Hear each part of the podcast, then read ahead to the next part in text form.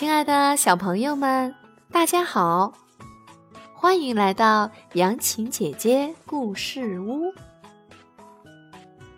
知道齐天大圣孙悟空吗？今天杨晴姐姐将要讲一个有关齐天大圣孙悟空大闹水晶宫的故事。这个故事可是杨雨晨、杨洋小朋友点播的哟。小朋友们准备好了吗？我们的故事开始啦！齐天大圣孙悟空是石头里蹦出来的，天生神力。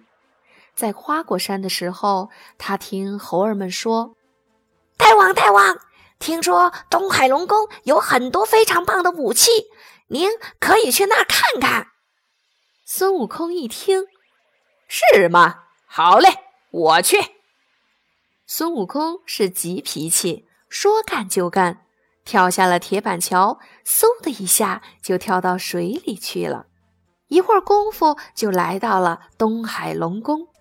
他刚要往里面走，对面迎来了一个巡海的夜叉，拿着钢叉说道：“站住！你是干什么的？”“ 哼。”你不知道我是花果山水帘洞的美猴王吧？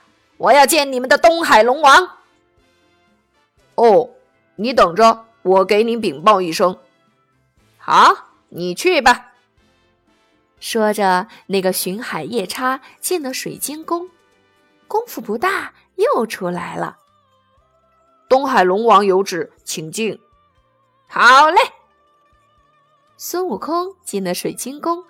一瞧，这个东海龙王高高的坐在那个宝座上，旁边站着文武的官员、虾兵蟹将、龙子龙孙一大帮。孙悟空进去行了一个礼，龙王抬头一瞧，哦，你就是花果山水帘洞的孙悟空美猴王吗？你有什么事儿找我呢？哼，我老孙啊！只想跟你借一件兵器试试。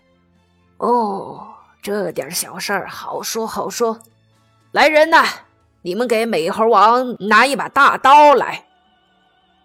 龙王啊，我不愿意使刀。哦，那么你们把九拱钢叉抬来吧。于是虾兵虾将们就抬来了。孙悟空抓起来试了试，往地上一扔。哎呀，不行不行，太轻太轻了。这个叉呀，三千六百多斤啊，还轻啊，轻了轻了。好，那去把那个方天画戟抬来。是。有十几个乌龟大力士一摇一晃的抬来了。孙悟空拿起来，就像小孩玩的那个木头棍似的，抓了两下，往地下一扔。不行，不行，太轻了！啊，还太轻啊！哎呀，它可是七千二百斤重啊，还轻！我除了这方天画戟，没有更重兵器了。哎呀，龙王，龙！找找呀！听说你这玩意儿的兵器可多着呢。这时候，龙婆在龙王的耳朵边嘀咕了几句。龙王说：“哦，我想起来了，我的海底宝库里头倒是有一个镇海神针铁，有一万三千多斤重。你看，你拿得动吗？”好呀。你拿来我试试，让人把它抬来吧。哎呀，大圣啊，谁弄得动他呀？还是您亲自去看看吧。您要是拿得动啊，我就把它送给您。好的，好的，带我去看看。孙悟空跟着龙王来到海底宝库。真的有一个又粗又高的大铁柱子，放着万道金光。孙悟空过去了，用手摸了摸，咦，好倒是好，就是太粗太长了点儿。如果能够再细一点，再短点儿就好了。孙悟空刚说完，你说怪不怪？呲呲，那个大铁柱子立刻就变得细了一些，也短了一些。孙悟空又说了一句：“再细点儿，再短点儿才好。”呲呲，又变细又变短了。他一看，这个柱子的两头都有两道金箍。正中央是黑铁，那个金箍上面还刻着字呢：“如意金箍棒，一万三千斤。”孙悟空继续说：“还能不能再短点儿，再细点儿，再短点儿，再细点儿，再短点儿？”呲呲呲的，你说多神气呀！蹭蹭蹭，这个大柱子变得像绣花针那么点儿了，被孙悟空搁到耳朵眼里去了。孙悟空别提多乐了，拉着他一耍，变大一点儿，变得有碗口粗细。接着嘀里咕噜的就耍开了，一直耍到了水晶宫，把龙王吓得浑身直哆嗦，虾兵蟹将也吓得趴在地上不敢动了。孙悟空拿着金箍棒往龙王宝殿一坐，龙王，老孙谢谢你。哎，不用谢，不用谢，龙王，我还要麻烦您一件事儿。什么事儿啊，孙大圣？你看我有了金箍棒，还得有一身盔甲才好呀。龙王一听，怎么着？你还要盔甲？他着急了。我可没有什么好的盔甲呀。这么说的话，你是说你没有了？那找找嘛，我老孙也不白要你的。赶明儿我老孙给您献个宝贝。龙王没有办法，就把西海、南海、北海三个龙王都叫过来了。三个龙王一到就问：“大哥，找我们有什么事儿啊？”哎，弟弟们，是这么回事儿。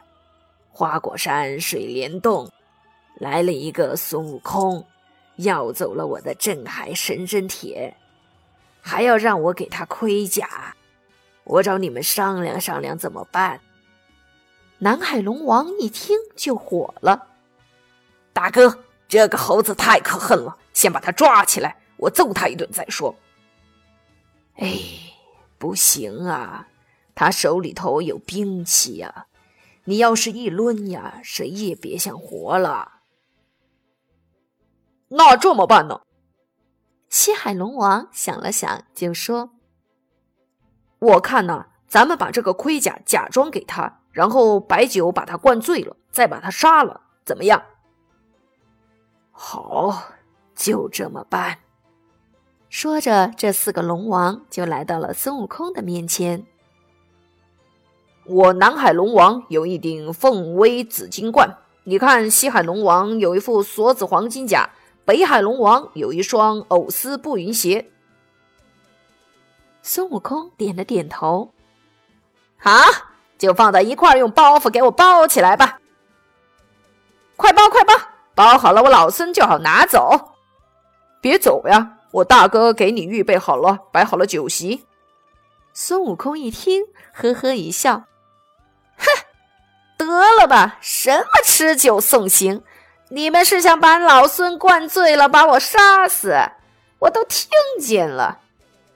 说时迟，那时快，孙悟空说着，腾的一腿桌子给踢翻了，稀里哗啦，桌子碗全碎了。龙王一看，没得说，打吧！这南海龙王就向孙悟空扑过去。孙悟空拿金箍棒往上一挑，这么一拽，就跟挑一根蛇似的，啪的一下就摔到东海龙王身上，把东海龙王也给砸趴下了。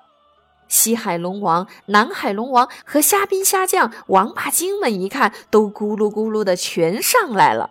孙悟空一看全上来了，于是说道：“我没工夫给你们耗在这儿。”于是他把金箍棒这么一抡，把那大柱子都给打折了。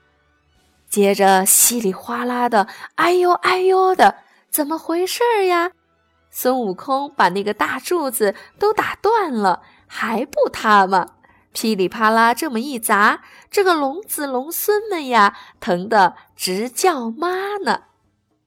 孙悟空就趁着这个功夫，把那个包袱一抱，把金箍棒往胳肢窝里一夹，噌就没影儿了。等四位龙王爬出来，想要追他，这上哪儿去追他呀？早已追不上了。这个时候，孙悟空早就回到花果山水帘洞里去了，拿着他的金箍棒给孩儿们说故事呢。好了，我们今天的故事讲完了。